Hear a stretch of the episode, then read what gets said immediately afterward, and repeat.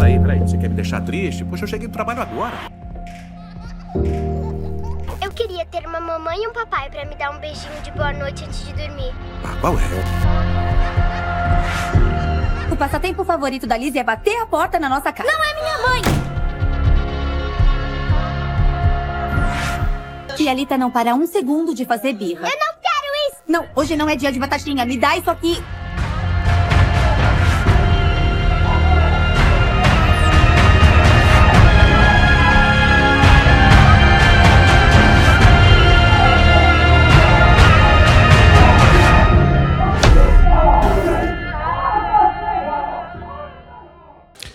Te encontrar aqui na nossa igreja, um privilégio para a gente te receber em nossa casa. Para quem não me conhece, meu nome é Abner, sou um dos pastores aqui da nossa equipe, trabalho diretamente com a nova geração, pastoreio adolescentes, aquela faixa etária que muita gente se arrepia só de pensar. Ah, nós temos o privilégio de caminhar junto com essa turma, tem sido um tempo muito especial. Hoje a gente vai continuar a nossa série Família de Mentirinhas. Talvez você assistiu esse vídeo que passou e falou: Nossa, parece até um almoço da minha casa. Filhos se rebelando, ah, pais estressados. Como ah, isso é muito mais comum do que a gente imagina. Hoje a gente vai dar mais um passo nessa série, tem sido muito especial para a história da nossa igreja. Falar sobre famílias é algo muito importante, ainda mais nos tempos que a gente vive hoje, onde as famílias são bombardeadas por tanta informação, ah, por tantas oportunidades, que muitas vezes nos afastam do princípio básico do que Deus quer para a gente. Hoje nós vamos falar sobre filhos de mentirinha. É a primeira mensagem que eu faço que eu pego 100% do público. Afinal de contas, todos nós somos filhos. Então, a primeira coisa que eu quero te propor nessa, nessa noite é que você desarme esse senso de que essa mensagem é para outra pessoa. Ai, se eu soubesse que o Abner ia falar sobre isso, eu tinha trazido meu filho para o culto de hoje. Ai, mas se o filho da minha vizinha pudesse escutar isso, eu tenho certeza que era para ele essa fala. Não. Se você tem 10, 14, 20, 50 anos, esse papo de hoje é para você, porque você também é um filho. Falar sobre família é, um tempo, é, é sempre uma oportunidade muito boa, porque é algo que mexe profundamente comigo. Eu sou apaixonado pelo círculo familiar. Eu sonhava desde muito cedo em me casar, em ter a minha família. Eu sei quanto isso é um propósito de Deus e poder, de alguma forma, compartilhar com vocês aquilo que nós temos vivenciado como igreja, como pastor de adolescentes, como pai, como marido, é um privilégio. Então eu quero te convidar a se aprofundar nesse assunto comigo, entendendo que você também é um filho.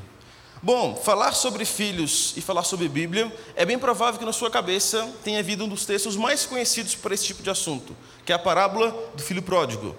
Se você já é um membro da nossa igreja, é bem provável que em algum ambiente daqui você se deparou com essa história, seja numa mensagem, seja num estudo de pequeno grupo, seja numa conversa informal. Até porque eu já quero te indicar esse livro chamado Deus Pródigo. Esse livro muitos de nós já lemos. Nós tivemos uma série de estudos de pequenos grupos baseado nesse livro. Ah, parte do nosso repense, nosso primeiro pequeno grupo como igreja, é baseado nesse livro. Se você não conhece, eu te encorajo a ler. É um livro bem fininho. Se você não gosta de ler, você vai ter facilidade com isso. Tem disponível na Redbook. Compra um para você, leva mais uns cinco de presentes para sua família. Mas esse é um livro que nos encoraja a ler essa história do filho pródigo com uma outra ótica. Na verdade, ah, o que nós chamamos de filho pródigo, na verdade, foi um título que nós humanos colocamos ali. Jesus não chegou e falou: olha, ah, esse texto vai se chamar o filho pródigo. Não. Na divisão dos textos bíblicos se deu o título de a parábola do filho pródigo. Mas, na verdade, é, talvez o nome mais próximo dessa parábola seja a parábola dos dois filhos perdidos. Porque a gente costuma ler esse texto pela ótica do filho mais novo, aquele que sai de casa, que se rebela contra o pai. Mas a gente não percebe que, na verdade, os dois filhos estavam perdidos. Se você não é da nossa igreja, se você não frequenta ah, há um tempo alguma instituição religiosa, e se você não está entendendo nada dessa história, pode ficar tranquilo. Eu quero que você sinta muito à vontade aqui com a gente. Eu vou te contar um pouco dessa parábola, para que você ah, entenda um pouquinho do que a gente está conversando, tá bom? Mas, se você chegou aqui, caiu de paraquedas, é a primeira vez que você entra numa igreja, hum, seu vizinho te convidou, seu amigo de trabalho te convidou, e você falou, tá bom, eu vou porque esse cara está pegando no meu pé, eu preciso ir lá e falar que eu fui. Eu quero te falar que nós somos um povo movidos por uma causa. Nós somos uma igreja, em muitos uh, aspectos não parecemos uma igreja. Você chegou que era uma escola e um monte de voluntário te sorrindo para você, tentando te servir da melhor forma possível. Nós somos uma igreja. E se você pudesse de alguma forma nos entrevistar, perguntar para qualquer pessoa da nossa comunidade quem são vocês, é bem provável que em algum momento da resposta ele te direcionaria para a Bíblia. Nós somos o povo que ama a Bíblia. Nós somos um povo que crê na Bíblia. E então, nessa conversa, surgiria a palavra evangélicos. Nós somos evangélicos. Tá, mas Abner, afinal de contas, o que é ser evangélico? Bom, ser evangélico é qualquer pessoa que se diz viver a partir do evangelho. Então, qualquer pessoa que diz eu vivo a partir do evangelho é um evangélico. Poxa, Abner, mas agora se complicou mais ainda. Então, o que é o evangelho? Bom, o evangelho é uma boa notícia. A tradução do evangelho é boa notícia. Nós somos o povo que acredita numa boa notícia. É bem provável que você ame receber boas notícias. Se você for curioso, igual minha esposa é, é bem provável que alguém chegar para você e falar assim: Nossa, tem uma notícia para te dar. O seu tempo para ali. Se eu chegar para minha esposa e falar: Olha, tem uma coisa para te falar. Vocês não estão entendendo. Se eu não contar de imediato e não contar com detalhes, isso gera um problema na minha casa, porque a minha esposa ela ama receber boas notícias. É muito engraçado. Às vezes eu chego em casa do trabalho e ela me fala assim: me conta uma coisa boa.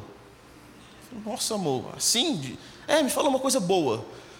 Ai, meu Deus, pizza de chocolate, sei lá. Porque ela é apaixonada, ela é movida por boas notícias. Isso é muito engraçado na Thaís. Bom, a Bíblia é um livro que conta sobre uma boa notícia. Uh, de forma primária, a Bíblia não é um livro sobre regras. Talvez você cresceu imaginando que a Bíblia era aquele livro que fala o que pode fazer e o que não pode fazer. Não. A Bíblia também não é um livro que vai te ensinar como você acessa ou não a Deus. Não é sobre isso. A Bíblia é uma narrativa de uma boa notícia. Bom, 60% desse livro são histórias. Histórias que contam sobre esse evangelho. Histórias que contam sobre uma boa notícia que chegou até nós. E uma dessas histórias é a parábola do filho pródigo. Bom, deixa eu te contar como é que funciona essa parábola. Lá no livro de Lucas, capítulo 15, você vai encontrar um pouco mais detalhado, você pode ler em casa, ah, eu te encorajo a fazer isso. Porém, eu quero de forma resumida te contar. O texto diz que um pai tinha dois filhos. O filho mais novo chega para o pai e fala: Pai, senta aqui, vamos bater um papo. Eu preciso te falar a real. Eu queria te pedir a minha parte da herança. Eu quero aquilo que me pertence, porque eu quero sair de casa. Eu quero liberdade. Eu cansei de viver debaixo das suas regras. Eu cansei de viver debaixo do seu cuidado. Eu cansei de estar aqui submisso ao que você me diz para ser feito. Então eu quero a minha parte do dinheiro e eu estou indo embora. Você tem noção do que são essas palavras no ouvido de um pai? De outra forma, o que esse filho está falando é: Pai, eu desejava, para mim, era melhor que você estivesse morto. Para mim, pai, é, já que você está demorando tanto a morrer, eu prefiro te matar para mim. Me dá o que é meu e a gente acaba esse vínculo. Você tem noção de como isso cai no coração de um pai? O texto diz que o pai escuta tudo isso, pega essa parte da herança e entrega para o filho. Esse filho vai embora para uma outra cidade distante e ele gasta todo o dinheiro dele, com tudo que ele tem direito. Afinal de contas, o que esse filho mais queria era liberdade. E ele acaba com o dinheiro. O texto fala que os amigos vão embora. Esse menino começa a passar fome, começa a passar por necessidades. E ele arruma um emprego numa fazenda.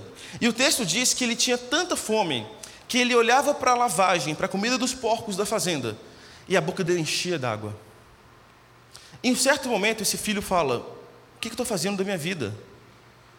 Os funcionários, os empregados do meu pai, têm um padrão de vida muito melhor do que o meu. E eu que sou filho, Estou vivendo aqui, tive uma ideia. E se eu voltar para casa e pedir para ser um dos funcionários do meu pai? Se eu voltar para casa para ser um trabalhador do meu pai, será que ele me aceita? Porque, como filho, é bem provável que ele não me aceite.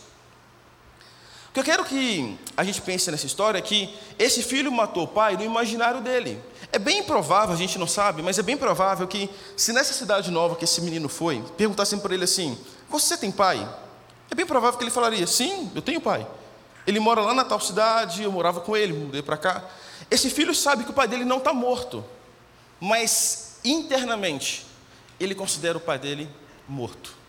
As palavras desse filho é: pai, eu preferia que você estivesse morto. Eu preferiria que você não estivesse mais aqui, porque aí sim eu teria liberdade, eu não teria que prestar contas para você. Bom, o texto diz que existia um outro irmão, o irmão mais velho. Quando esse filho retoma para casa, o irmão mais velho chega, escuta um barulho de festa em casa e pergunta para um dos funcionários: Ó, oh, o que está rolando lá em casa? E o funcionário fala: Você não acredita no que aconteceu. O seu irmão voltou. E mais, seu pai está dando uma festa por isso. Esse menino se revolta.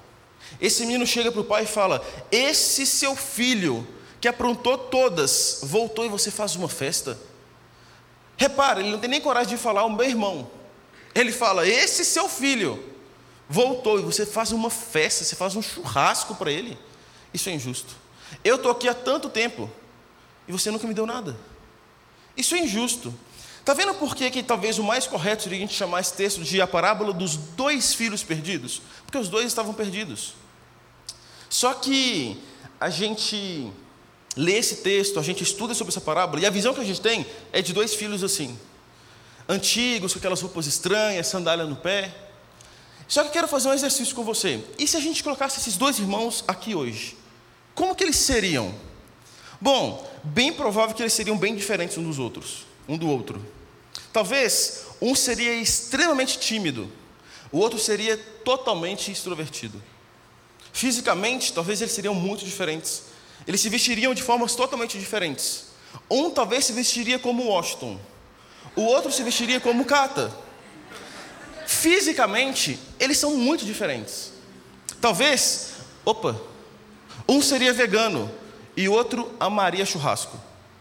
Um seria corintiano e o outro palmeirense. E talvez seja por isso que ele escolheu comer com os porcos. Guardei essa para falar. Bom, talvez eles teriam posições políticas totalmente diferentes. Talvez eles nem conversariam por causa das posições políticas que eles tinham. A real é que, para Deus, por dentro, eles são completamente iguais. Por fora, talvez eles são totalmente diferentes. Mas por dentro, para aquilo que realmente importa para Deus, eles são totalmente iguais. Sabe o que é pior? Talvez eles são totalmente iguais a mim e a você. Talvez nós estamos tão perdidos quanto esses dois filhos. Talvez o estereótipo deles sejam diferentes, completamente diferentes. Mas aquilo que realmente importa, o coração deles, seja totalmente igual ao nosso. O que o texto está nos falando é que esses dois filhos foram filhos de mentirinha. Os dois se portavam com o pai de forma que talvez o pai tivesse orgulho dos dois. Cara, eu tenho dois filhos, trabalhadores, trabalham comigo, eles amam a minha presença. Até que um dia, um chega para o pai e fala: Pai, estou te matando, me dá a minha parte. Até que um dia o outro volta e o outro filho fala: O quê? Você fez isso pela, por aquele teu filho? Não, não, não, eu não concordo com nada que está fazendo.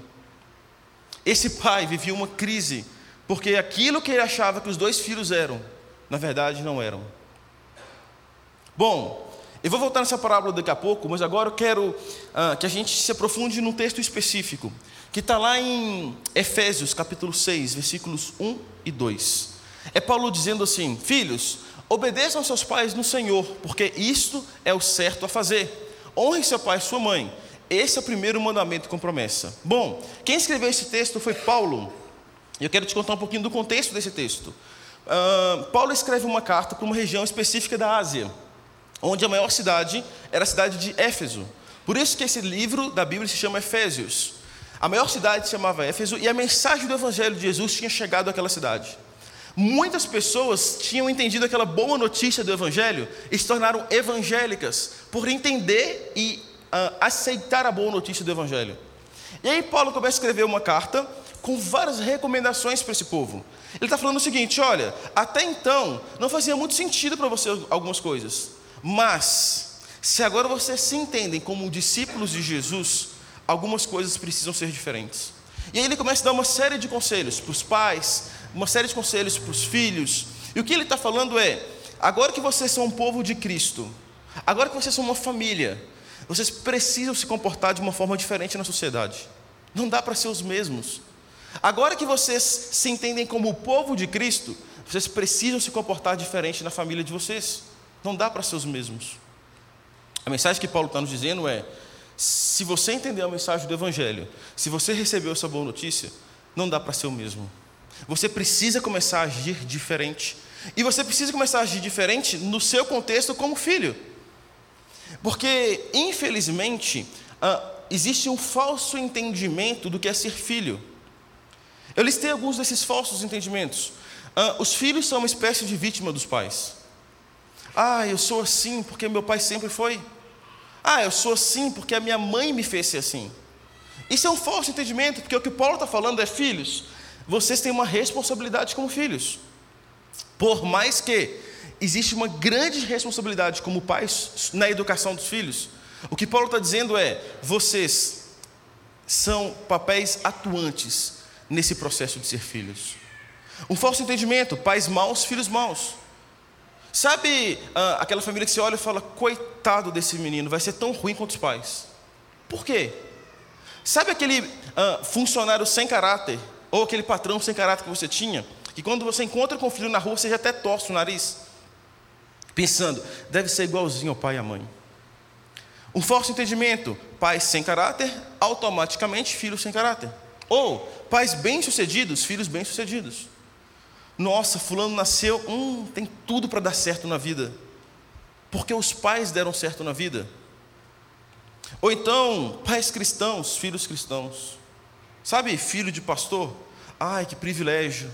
Nossa, deve ter vaga garantida no céu já. Pelo menos lá em casa não. Pecadora com dois anos. Existe um falso entendimento sobre filhos. Que filhos são consequências do que os pais são. Reforço, há uma grande responsabilidade dos pais. Porém, filhos têm responsabilidade, têm autonomia nesse processo de construção de quem eles são em Cristo. Ainda que seus pais tenham pecado, você não responderá diante de Deus pelos pecados dos seus pais, mas responderá pelos seus pecados. Ah, Abner, você está falando isso porque você não conhece os meus pais. Você não sabe a história dos meus pais. Deixa eu te falar uma coisa. Você não responde para Deus sobre os pecados dos seus pais. Você responde para Deus sobre os seus pecados. E você tem a opção de interromper esse ciclo na sua família ou não. Eu lembro que quando eu era adolescente, eu tinha uns 13, 12, 13, 14 anos, eu tinha um grupo de amigos bem próximos. E um desses amigos me falava sempre assim com a gente: é, Eu tenho certeza que vou ser um péssimo pai, eu vou ser um péssimo marido, porque eu tenho um péssimo pai e eu não tenho exemplo nenhum dentro de casa disso. E a gente sempre falava com ele: Cara, você tem 14 anos, você tem tanto tempo para você mudar o curso desse rio. Mas o discurso dele sempre era: eu vou ser um péssimo marido, eu vou ser um péssimo pai. Graças a Deus, na minha casa, eu tive excelentes, é, excelente exemplo de pai e mãe. Eu sempre admirei o relacionamento dos, dos meus pais, eu sempre ah, fui muito bem educado por eles. Mas nessa fase da minha vida, eu descobri a criatividade de Deus. Porque se a Bíblia fala que todos nós somos ah, é, irrepreensíveis, irrepreensíveis, que todos nós somos indesculpáveis diante dele. O que Deus está falando é, Abner, você teve a oportunidade de aprender o que é ser um bom pai e o que é ser um bom marido através da vida dos seus pais. Agora, você que não teve esse bom exemplo, você também tem a mesma oportunidade de aprender o que é um bom pai e o que é um mau pai. Abner, você pode escolher executar tudo aquilo que você viu de bom exemplo. Ou você pode deixar para trás tudo aquilo que você sabe que não é correto. Nós temos em nós um senso de perfeição colocado por Deus. Ou você ah, se torna um bom pai, um bom marido, uma boa esposa, uma boa mãe, porque você entende o que é bom vendo seus pais sendo, ou você sabe quanto dói em você não ter bons pais. E aí você fala: agora eu preciso fazer tudo diferente do que meus pais fizeram. Você está entendendo que nós não somos exatamente frutos dos pecados dos nossos pais? Pelo contrário, nós temos a oportunidade e a responsabilidade de encerrar o ciclo desse rio. A nossa fé, ela deve afetar primeiramente o nosso contexto familiar, primeiramente a nossa casa. Se você entendeu a mensagem do Evangelho, se você entendeu essa boa notícia, você precisa ser um influente dentro do seu contexto familiar. E eu estou te falando isso como filho. Você precisa levar a mensagem do Evangelho para o seu pai e para sua mãe urgente.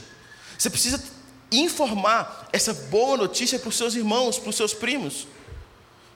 E a sua fé não deve acabar somente no seu núcleo familiar. Pelo contrário, nossa oração é que uh, o seu ambiente de trabalho seja diferente, que a sua faculdade seja diferente, que o seu condomínio seja diferente. Porém, o primeiro círculo em que a sua fé em Cristo Jesus deve influenciar e deve impactar é o contexto da sua casa. Você, como filho, tem uma grande responsabilidade de levar essa boa notícia que caiu no seu coração para essas pessoas que você tanto ama. Se você, como filho, está esperando de braço cruzado com que os seus pais tenham uma transformação de história, você está fazendo o papel inverso.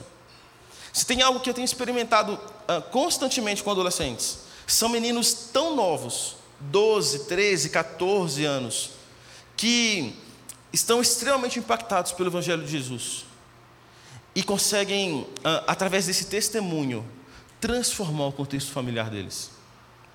Adolescentes que parte do meu coração chegar aqui no culto e ver sentado sozinho, sem o pai junto, sem a mãe junto, porque ele conheceu a igreja, se apaixonou por Jesus e ele começa a frequentar.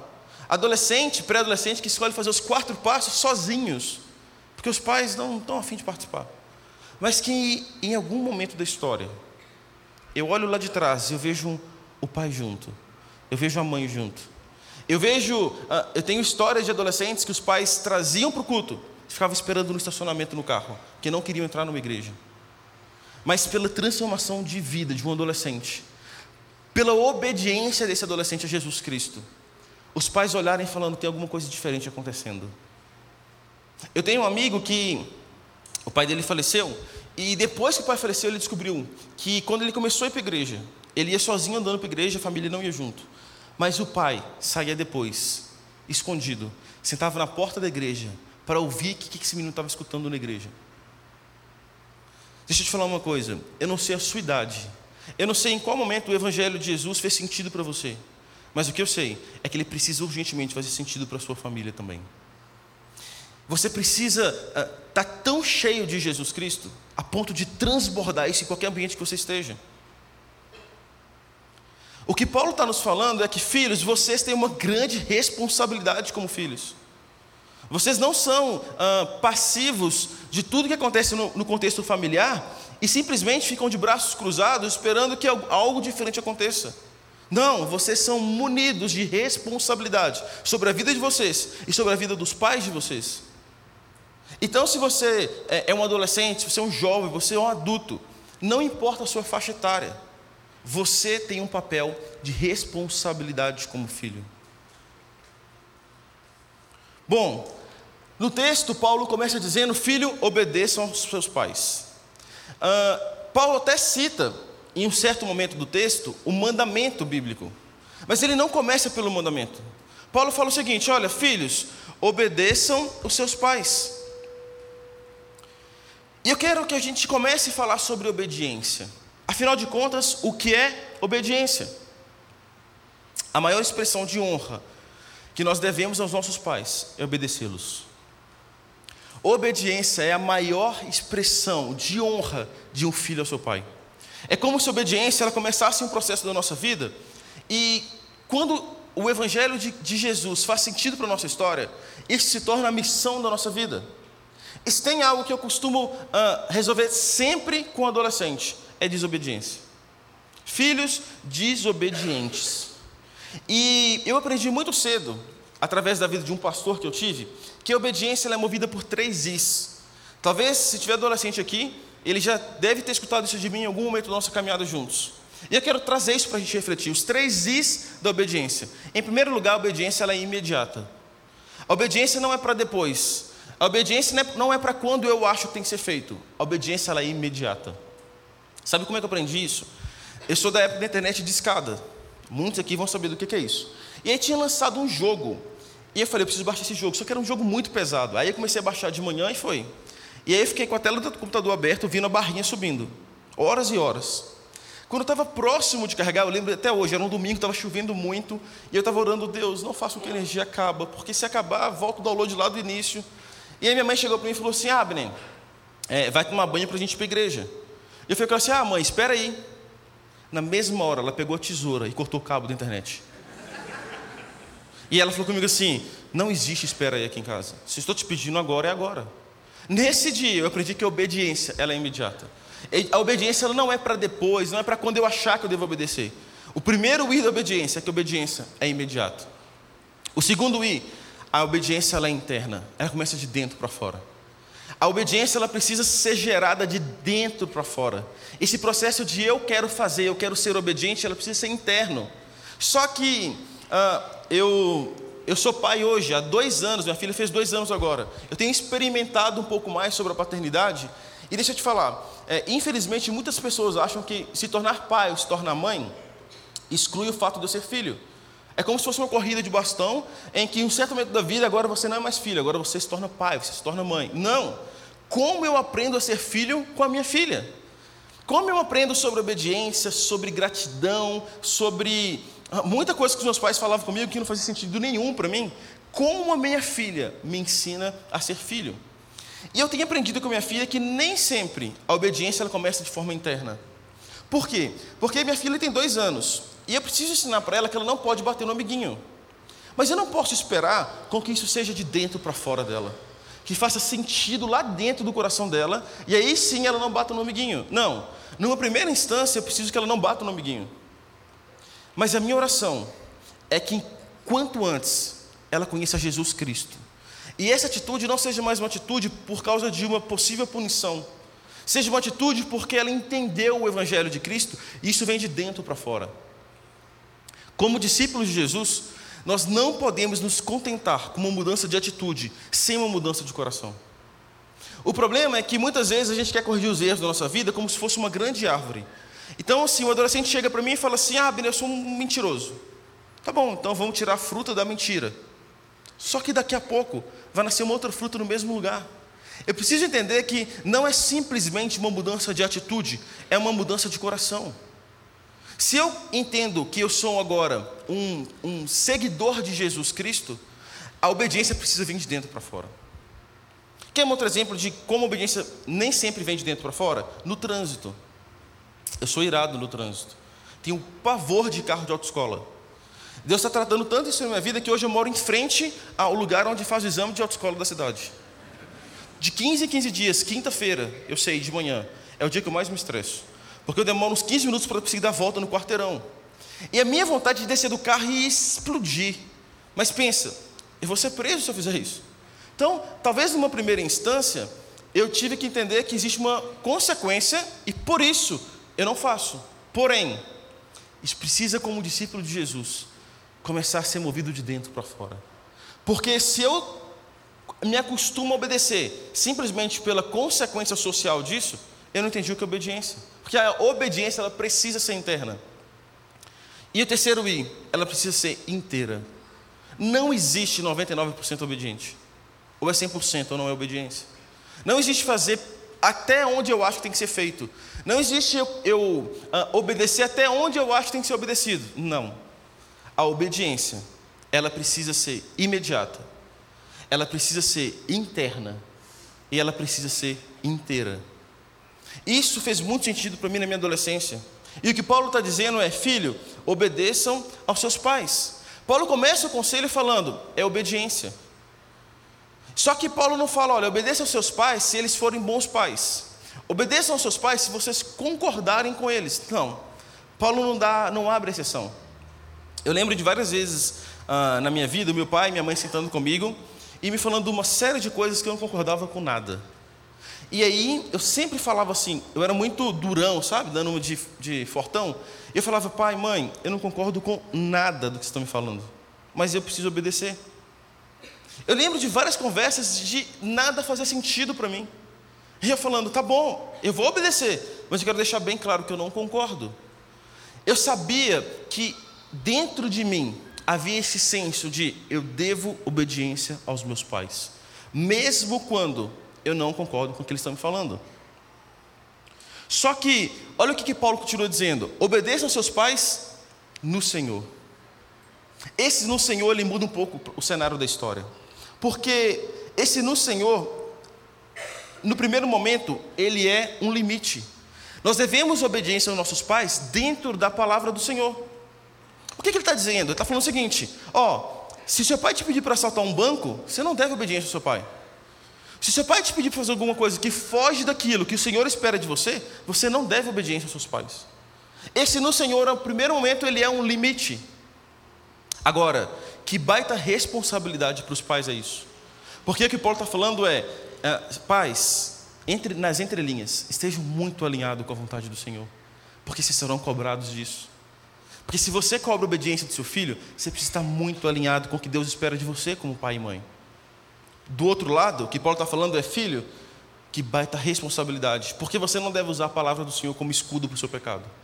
Você não deve falar assim, ah, mas porque a Bíblia não fala, então logo eu não tenho que obedecer.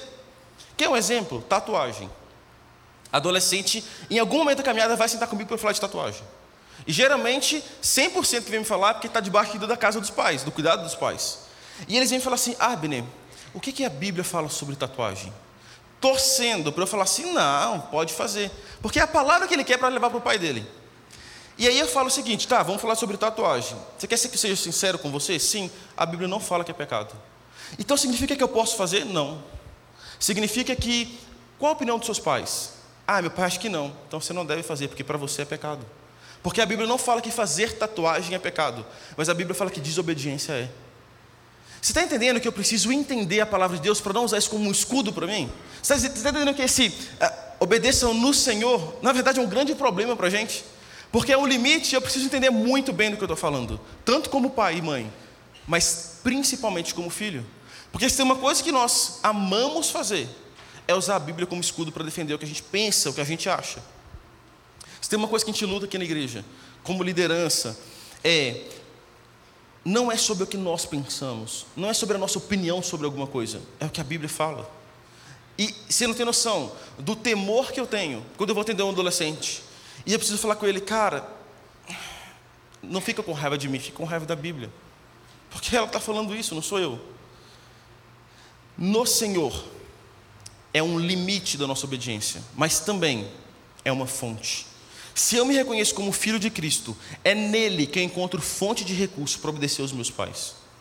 Se eu me entendo como filho de Jesus, é nele que eu busco a inspiração para que essa obediência venha de dentro para fora.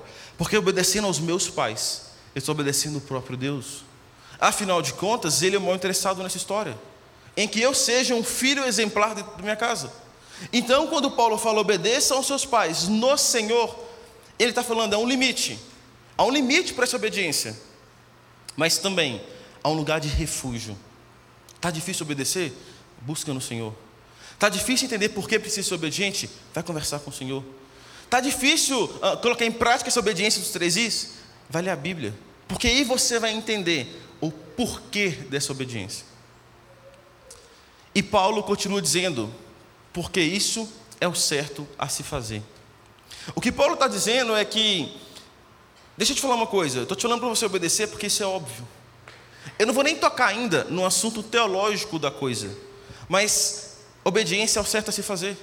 Paulo está falando assim: é, você pode ter pais totalmente distorcidos daquilo que você entende como bons pais, mas de alguma forma você deve a sua vida a eles. Então, é óbvio que você deve obediência aos seus pais. Se a gente parasse o texto por ele, ele estaria falando: Filhos, obedeçam aos seus pais porque isso é óbvio. Entenderam? Próximo tópico agora. O que ele está falando é: não importa o quão ruins seus pais tenham sido, não importa qual tem sido a história de uh, discipulado que seus pais tenham executado sobre a vida de vocês, o que ele está dizendo é: isso é biológico, isso é físico. Você deve a sua vida a eles, então você deve a obediência a eles. E aí, a gente entra aqui agora um pouquinho num terreno um pouco delicado. Pais que exercem maltratos contra os filhos, ah, filhos que nem reconhecem o pai, pai nunca fez questão de reconhecer o filho, de ter um, um acompanhamento perto. Mas que Paulo e que a Bíblia nos diz é: ah, eles vão responder sobre isso diante de Deus. Agora, para que você também não responda pelos seus pecados, obedeçam aos seus pais. O que ele está falando é: o pecado dos seus pais é problema dos seus pais com Deus. Agora, você, mesmo diante de todas essas situações, você deve obediência aos seus pais. Você deve respeito aos seus pais. Está difícil? Busque isso na fonte. Vai, é no Senhor que eu estou te falando isso. Eu, eu tive pais que são extremamente dignos de honra. Eu admiro muito o casamento dos meus pais, eu admiro muito o cuidado que meus pais tiveram com a gente. E eu sei que, infelizmente, muitas famílias não têm esse privilégio de falar isso. Você quer saber uma coisa que parte do meu coração em aconselhamento com adolescente, jovem ou pré-adolescente? É quando um chega para mim, senta comigo e fala assim: Ah, eu entendi que eu preciso obedecer meus pais. Eu entendi que eu preciso honrar meus pais. Mas como eu faço isso se eu não concordo com nada do que eles fazem? Como responder isso para um adolescente? É no Senhor, não tem outra resposta. É adolescente que fala comigo assim: ah, você não conhece o ambiente lá de casa. Eu amo domingo porque meus pais são outros no domingo. Nossa, eles vêm para a rede, eles são voluntários. E, cara, parece que é outra família. Agora, quando chega em casa, eles tiram a camiseta do voluntário, muda toda a história. Como eu devo honrar os meus pais? Como eu devo obedecer meus pais nesse sentido? E a minha resposta sempre é: no Senhor. É nele em quem você vai encontrar inspiração, fôlego para obediência. Não importa o quanto seus pais tenham errado com você. Que a Bíblia está falando é não há precedentes para obediência. Não há precedentes para você ah, amar os seus pais e obedecê-los. Só que o texto continua. E aí Paulo agora entra no, num mandamento bíblico. Paulo está falando assim: olha, eu já te falei o que é óbvio. Eu te falei o que deveria ser natural. Só que se está difícil, deixa eu te falar uma coisa: há um mandamento sobre isso. Honre o seu pai e sua mãe. Esse é o primeiro mandamento. E honra, ela extrapola o limite da obediência. Paulo agora está falando o seguinte: a régua vai subir. A régua vai subir porque a honra é vitalícia. Porque a Bíblia estabelece o casamento como uh, o desvínculo familiar. Você deve obediência aos seus pais até o casamento. O casamento você está falando, agora uh, estou criando um novo vínculo familiar. Você não deve prestar obediência aos seus pais é, casa, estando casado. Você não deve obediência aos seus pais uh, com o seu marido, com a sua esposa, e seu pai fala, ah, porque você tem que fazer assim. Você não deve obediência aos seus pais. Porém, a régua sobe. Agora o que Paulo está falando é: se a obediência era a maior prova de honra, chega um momento em que ela se mistura, só que a honra ela é vitalícia. A honra não tem fim. A honra extrapola o limite da obediência. Quer saber de um bom exemplo sobre honra aos pais? Namoro. Eu lembro que na minha época, quando eu queria conversar com uma menina que eu estava gostando, eu tinha que atravessar todo o pátio da escola, na frente de todo mundo, para eu conseguir conversar com ela. Para eu poder chegar para ela e falar: Olha, eu estou gostando de você. Eu lembro que quando eu fui falar isso com a minha atual, minha primeira namorada e minha esposa, foi muito difícil. Nossa, eu estava muito nervoso. Porque eu tive que lá no olho dela e falar: olha, eu acho. Eu falei, acho, óbvio, né? Porque vai que ela fala que não, eu falei, também acho que não. Eu acho que eu estou gostando de você. Foi, eu falei, eu acho. Porque eu falei, vai que ela vai falar. Só que, sabe onde entra a honra aos pais? Hoje, como é que isso acontece? Hoje a menina posta um stories, o cara manda um foguinho. Se ela responder, Deu match, já, já 50% do caminho andado. E aí, sabe como é que o pai descobre que o filho está namorando? Quando ele vê uma, uma, postagem no Instagram. Ué, quem é é essa menina? Quem é é esse menino? Ah, pai, então. Deixa eu te falar. Uma das maiores provas de honra aos pais foi quando eu tive que ir na casa dos pais da Thaís conversar com os pais dela sobre isso. Os pais dela moram numa casa que tem uma escada para chegar lá em cima. Eu lembro eu chegando embaixo da escada, eu não tinha forças para subir. A estava lá em cima assim, pode vir. E eu falava, calma. Eu subi aquelas escadas, sentei na frente do pai dela. E eu falei, muito obrigado por tudo que vocês fizeram por ela até hoje. E o meu pedido é: eu posso fazer parte dessa história? Isso é honra aos pais. Eu sentei com os meus pais na sala e falei: pai, mãe, estou querendo namorar. É a Thaís. O que, é que vocês acham disso? Porque o nosso combinado era: se qualquer pessoa colocasse qualquer empecilho, era não. Hoje, os namoros acontecem e a gente vai saber dos namoros quando vê uma postagem no Instagram. Não existe essa cara de eu vou lá conversar com o pai dela, porque eu quero, eu devo honra aos pais dela. Você vai vir na minha casa conversar com os meus pais, porque você deve honra aos meus pais. Pais, por favor, não aceitem menos do que isso. A minha oração é que Jesus volte quando a Manu tiver com 12 anos, para não precisar passar por essa situação. Mas se eu tiver que passar, esse cara vai ter que ir lá na minha casa. vai olhar no meu olho e falar assim: muito obrigado, porque tu, por tudo que você fez por ela até agora.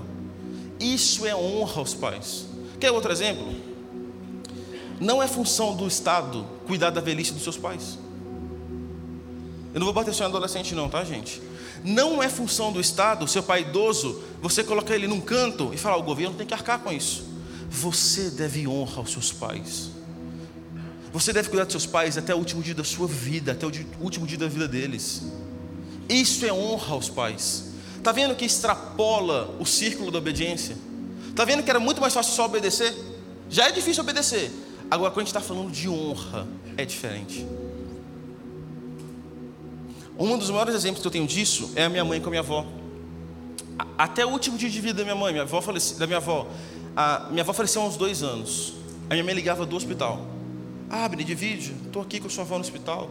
E eu falava, mãe, troca com alguém, você está cansada. Ela falando, eu não saio daqui sem a minha mãe. Isso é honra. Isso é entender o meu papel como filho. Isso é entender a minha responsabilidade como filho. Isso é entender que chega de ser filho de mentirinha. Chega de postar foto no Instagram dando meia e carteira de Natal. Chega de postar testando o dia das mães. Isso chama hipocrisia. Se não há obediência de fato.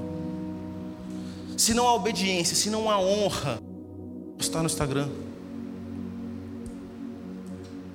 O meu maior desejo é que um dia os meus filhos entendam isso de honra. Porque hoje, sendo pai, eu jogo nos dois times. Eu jogo no time dos filhos, eu jogo no time dos pais.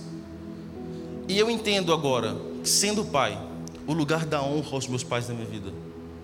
Eu me mudei para BH para estudar, eu vim de Minas, moro, eu nasci em Minas, morei cinco, morava no interior de Minas, morei cinco anos em BH estudando. Todos os dias eu ligava para meus pais. Todos os dias. Mãe, como é que estão as coisas em casa? Pai, Cruzeiro perdeu mais uma. Me mudei para tuba e não tem um dia que eu não falo com meus pais. E eu não estou falando que eu sou um bom filho, o melhor filho, não é nada disso. Eu tenho lutado para honrar os meus pais todos os dias. Eu tenho lutado para ser o filho que eles precisam que eu seja. Isso é honra, isso extrapola a obediência. Você quer um excelente exemplo de filho? O próprio Jesus. Se você quer ser um, um exemplo para seguir sobre filho, é Jesus Cristo. Jesus é Deus. Na Trindade, Ele é o Deus Filho. E em obediência ao Pai, Ele se faz homem. Em obediência ao Pai, Ele vem para cá, para morrer no nosso lugar. O próprio Jesus disse que o alimento dele é fazer a vontade do Pai. Agora, para para pensar comigo. Jesus ele não existiu a partir de Belém. Jesus ele não começou a sua história em Belém, naquela cena linda de Natal, José, Maria, os animaizinhos de Jesus. Jesus sempre existiu como Deus. Jesus era, Jesus é, Jesus será para todo sempre. Porém, ele vem para a terra e escolhe ser obediente aos seus pais, pecadores. Ele não precisava disso. Jesus não precisava obedecer José e Maria. Jesus é Deus, mas ele se entende como filho e em obediência ao Pai, e em obediência a José e Maria, Jesus é um filho sem erros. Jesus, em obediência, vai para uma cruz e morre no nosso lugar. Isso mostra que a boa notícia daquele livro, da Bíblia, tem muito mais a ver com obediência, tem muito mais a ver com voltar ao Pai do que com revolta, com rebelião. Jesus não veio para isso. Jesus veio em obediência ao Pai. Jesus veio para se tornar nosso exemplo de filho. Sabe aquela parábola que a gente conversou lá no início do, Deus, do filho pródigo? Deixa eu te contar como é que ela termina. O filho então decide voltar para casa. Depois de chegar no fundo do poço. Depois de desejar comer lavagem. Ele fala: E se eu voltar para ser um funcionário do meu pai? Ele arruma, calça suas sandálias e volta. Uma longa viagem. E ele, ele vem ensaiando. Quando eu ver meu pai, eu vou pedir perdão. E eu vou falar com ele: Deixa eu ser um funcionário, me contrata para trabalhar aqui. Não precisa mais me aceitar como filho. Só que o texto diz que quando esse menino chega, o pai está esperando no portão. Imagina essa cena, uma longa estrada e um cara aparecendo. E o pai olhando falando: Parece o meu filho. Deixa eu ver de perto. E esse pai sai correndo, se joga nos braços desse filho e fala: Que saudade que eu tava.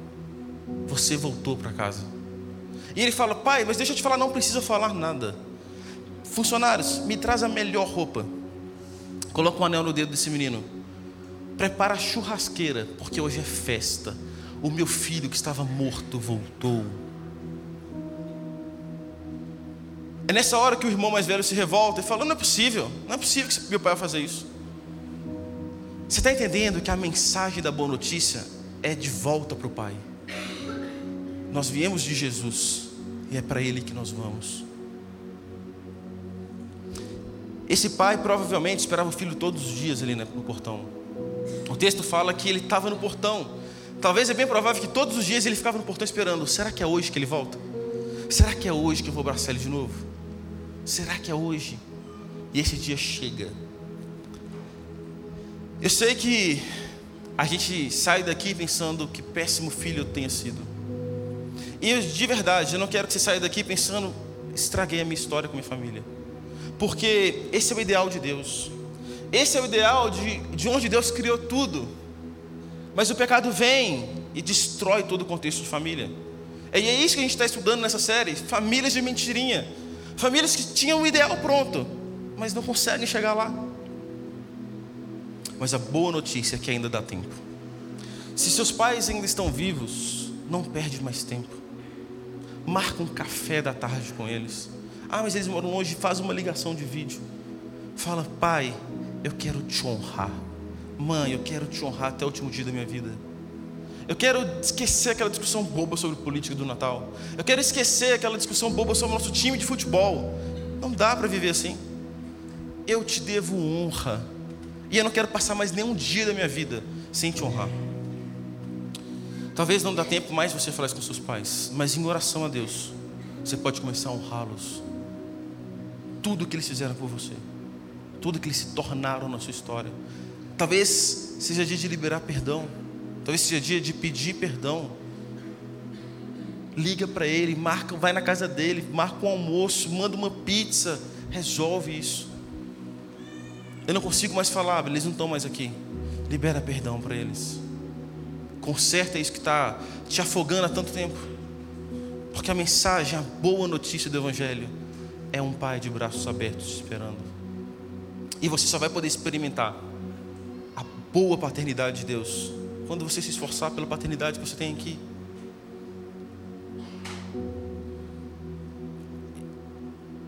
Eu tenho visto diariamente famílias transformadas na nossa igreja. Eu tenho experimentado isso diariamente. Famílias impactadas pelo Evangelho. Famílias que escolhem obedecer a Deus. Filhos de mentirinhas, que em certo momento a mensagem de Jesus Cristo faz todo sentido. E ele pensa, não dá para viver mais assim.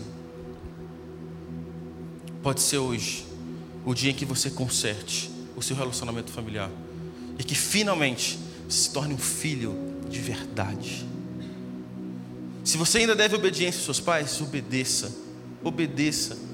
Mesmo que você não concorde mesmo que não faça sentido, se isso estiver no Senhor, obedeça. Agora, a obediência é uma grande demonstração de honra. Honre seus pais todos os dias.